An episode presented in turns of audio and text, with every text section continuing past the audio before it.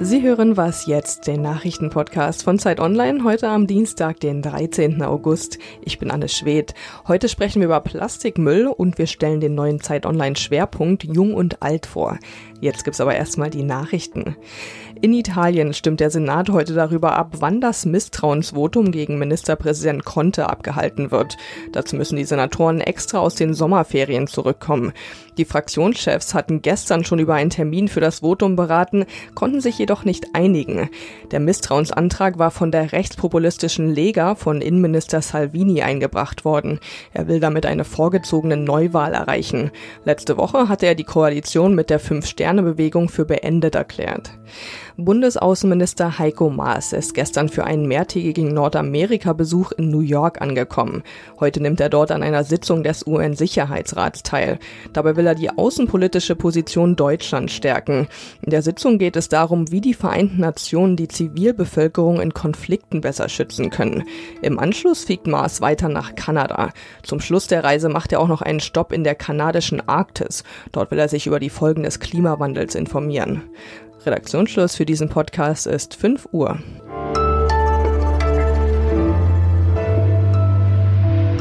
Hallo und herzlich willkommen, ich bin Ole Pflüger. Umweltministerin Svenja Schulze hat gestern ein Verbot von Plastiktüten angekündigt. Und Umweltverbänden wie dem NABU geht das Ganze nicht weit genug oder sie sagen, das ist Symbolpolitik.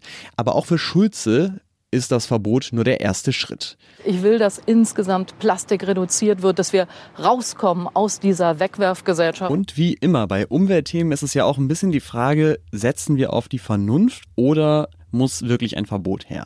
Damit hat sich auch meine Kollegin Alina Schadwinkel beschäftigt aus dem Wissensressort von Zeit Online. Hallo Alina, schön, dass du da bist. Hallo Ole, danke. Helfen bei Plastiktüten wirklich nur noch Verbote?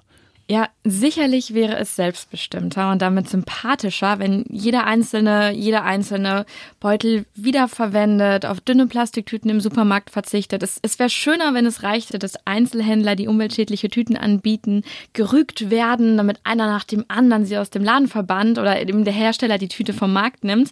Aber Absolut. wir wissen es doch, ähm, es ist unfassbar schwierig, sich von den eigenen Gewohnheiten zu lösen.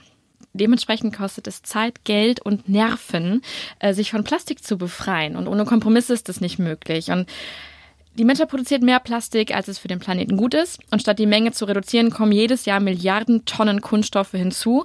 Und ja, deshalb braucht es Verbote. Gibt es denn Fälle, in denen Plastik vielleicht doch gar nicht so schlimm ist? Naja, manche Verpackung hat durchaus einen Sinn, da hast du schon recht.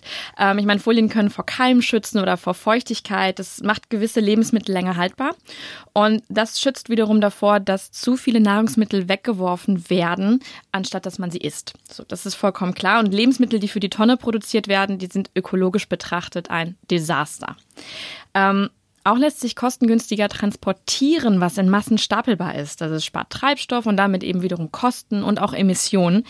Weil es weniger Platz einnimmt dann. Ganz oder? genau, Mhm. ganz genau. Ähm, allerdings, äh, was ich ja wirklich furchtbar finde, sind diese Verpackungen in Verpackungen. Und davon gibt es massenhaft. Also Pizza auf Pappe, in Folie, in Pappe, Erdbeeren in der Plastikschale, eingepackt in Plastikfolie. Das ist echt zu viel und einfach unnötig. Wenn es jetzt, wie das ja offenbar angedacht ist, tatsächlich ein Plastiktütenverbot geben sollte. Und ich gehe dann einkaufen und habe vielleicht keine Plastiktüte mehr dabei, habe ich natürlich im Moment auch schon nicht, aber ich kann es auch gar nicht mehr haben, dann tue ich natürlich immer noch massenweise Plastik in diese Tüte rein. Verpackten Käse, eingeschweißte Äpfel, was auch immer. Was hilft denn gegen diesen Verpackungsmüll? Tatsächlich ist es so, dass jede Verbraucherin, jeder Verbraucher knapp 25 Kilogramm Verpackungsmüll im Jahr verursacht. Ich meine, 25 Kilogramm, Boah. ja, da wundert sich irgendwie keiner mehr, dass der gelbe Sack ständig voll ist. Und das Problem ist doch hier, dass wir als Einzelne da relativ wenig gegen tun können. Also vieles ist ja nun mal gleich mehrfach verpackt. Und letztlich können wir nur darauf achten, solche Produkte halt nicht zu kaufen. Denn was sich nicht verkauft, wird nicht mehr produziert. Das müssen dann aber auch genug Leute mitmachen oder aber genug Leute sich darüber beschweren. Was ich jetzt konkret machen kann, danach hattest du mich ja gefragt, ist halt ähm, im Supermarkt ganz gezielt die unverpackten Sachen zu wählen. Also eben vielleicht auch notfalls dann die Gurke mit dem Bio-Aufkleber und eben nicht das eingeschweißte Discounterstück. dann kostet der Einkauf womöglich mehr, ja. Oder ich muss zum Bauermarkt gehen, um loses Gemüse, loses Obst zu finden. Aber es gibt auch in einigen Großstädten Läden, die nur Lebensmittel ohne Verpackung anbieten. Und klar, das kann sich nicht jeder leisten. Vielleicht auch nur in Teilen, aber das wäre schon mal ein Anfang, hier und da darauf zu achten und anders einzukaufen. Aber ohne diese Gewohnheiten zu ändern, wird es halt nicht gehen. Und wenn es die machen, die es sich leisten können, ist vielleicht auch schon einiges gewonnen. Zum Beispiel. Vielen Dank, Alina. Danke dir.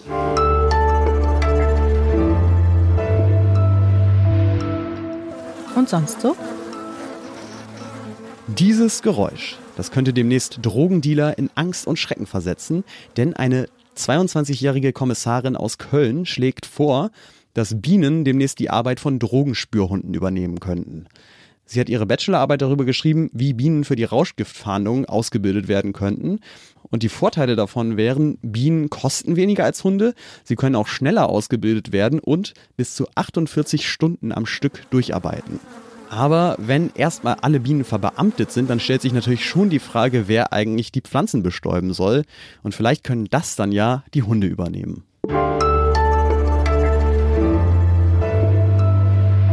Hallo. Hallo. Hallo ihr Lieben, ich bin Ich Hanna. bin Dylan, bin 17 Jahre alt. Ich bin Anna. Ich bin Theresa, ich bin Ich 21. bin Jonas, 23 Jahre alt. Das waren ein paar von 123 Sprachnachrichten, die wir in den letzten Wochen von jungen Menschen bekommen haben.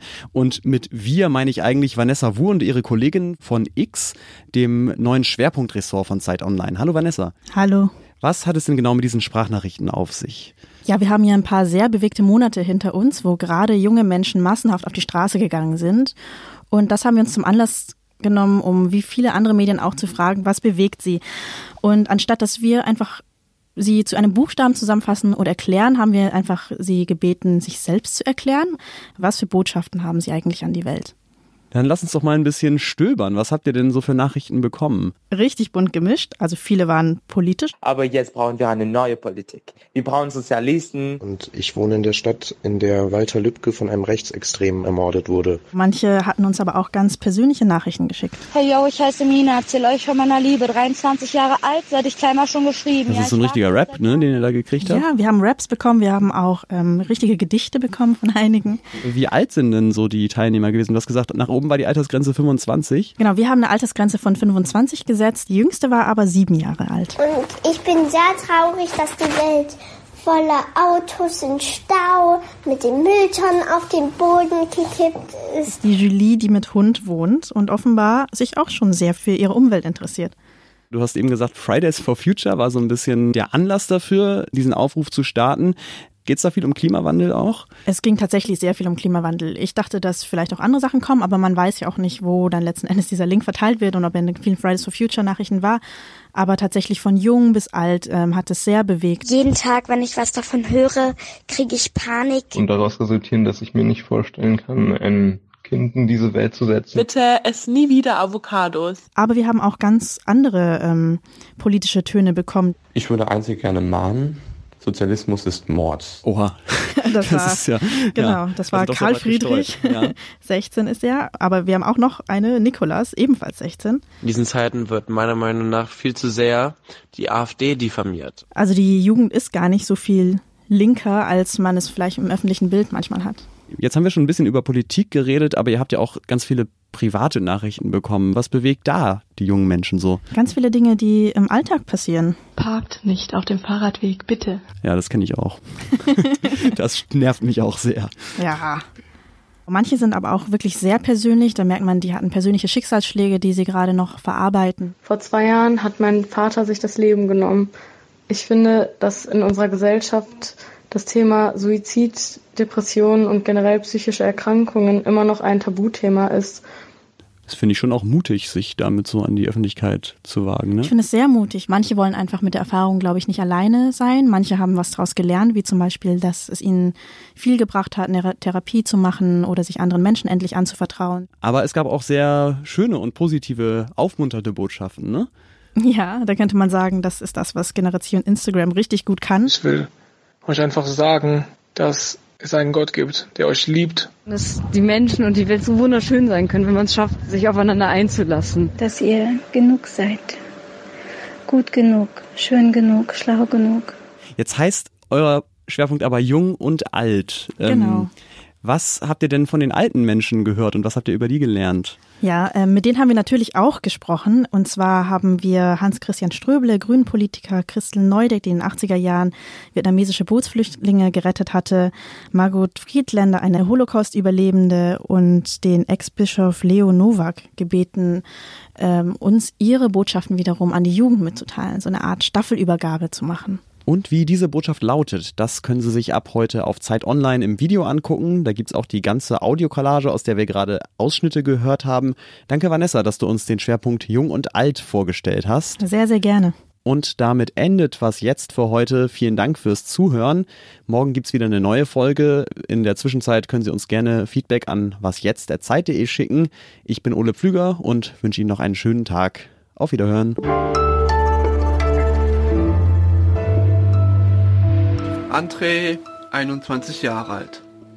Wir sollten uns öfters einfach mal hinsetzen und über alles nachdenken.